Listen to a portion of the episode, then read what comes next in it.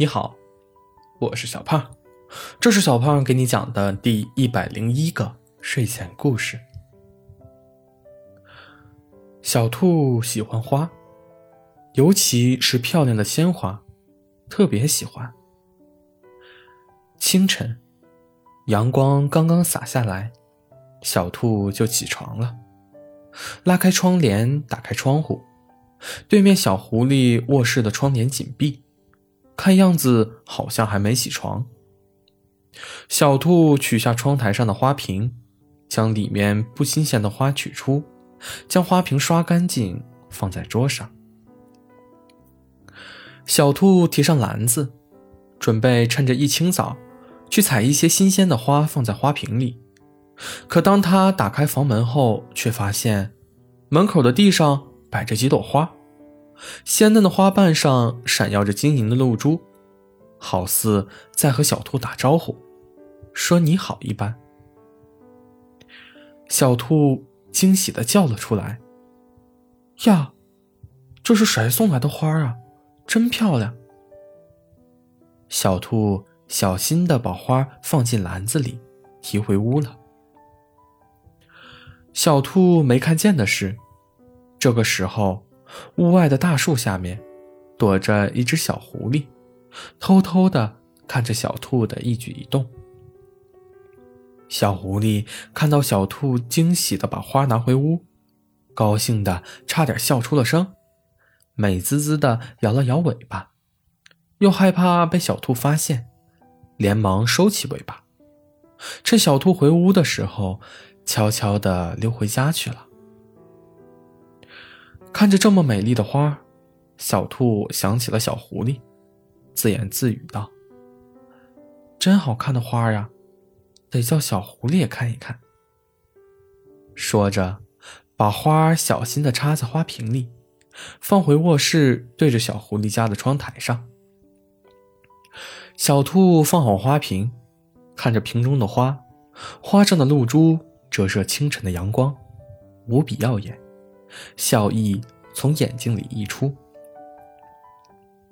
小狐狸从窗帘缝隙里看到小兔摆好花瓶，迫不及待地拉开窗帘，伸个懒腰，打开窗户，开心地和小兔打招呼：“早上好，小兔。”小兔也笑着打招呼：“早上好，小狐狸。”小狐狸像是刚发现一样，惊讶的说道：“好漂亮的花呀！”小兔点点头：“是呀，我也觉得漂亮。不知道是谁放在我家门口的。”小兔有些疑惑。小狐狸一脸好奇的问道：“哦，不是你采的呀？”小兔摇摇头：“不是。”早上我一打开门，就看见这些花在门口的地上了。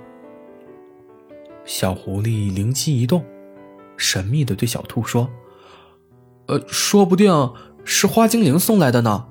看你太喜欢花了。”花精灵，这个想法很棒呢。小兔恍然大悟，略思索道：“不论是谁送来的，它都是我的花精灵。”小狐狸看着灿烂的花，看着笑得花一样灿烂的小兔，心里像吃了蜂蜜一样甜，忍不住甜蜜的笑着。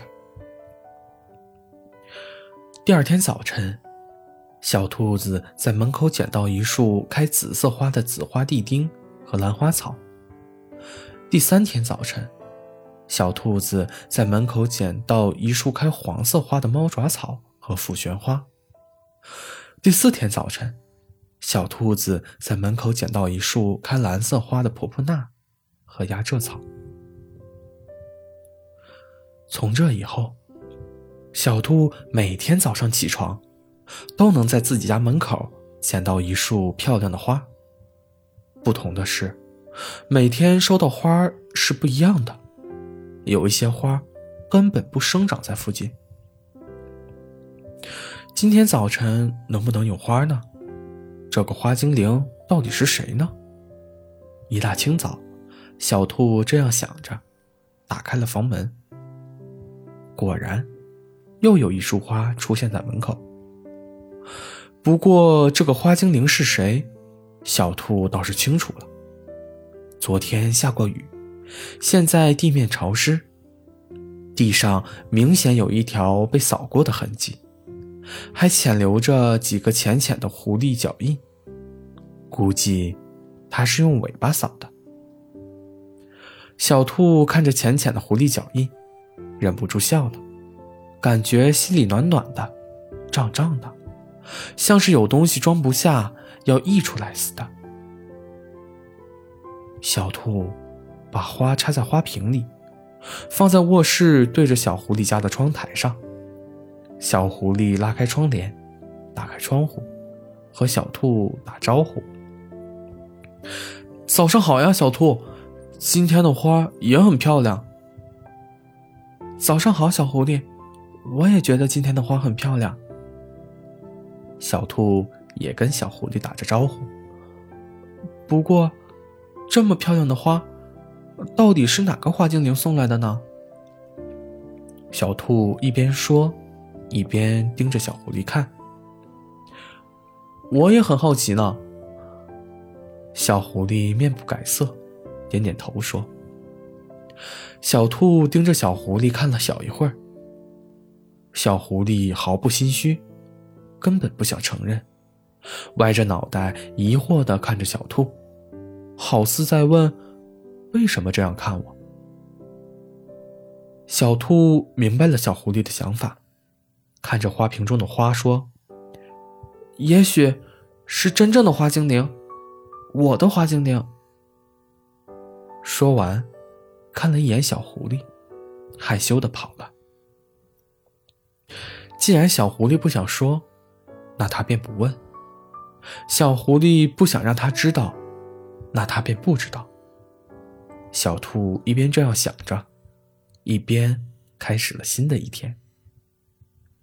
小狐狸站着窗口，回想小兔刚才的话，兴奋地摇了摇尾巴，笑得嘴角都要咧到耳朵去了，像小兔一样，一蹦一跳地走了。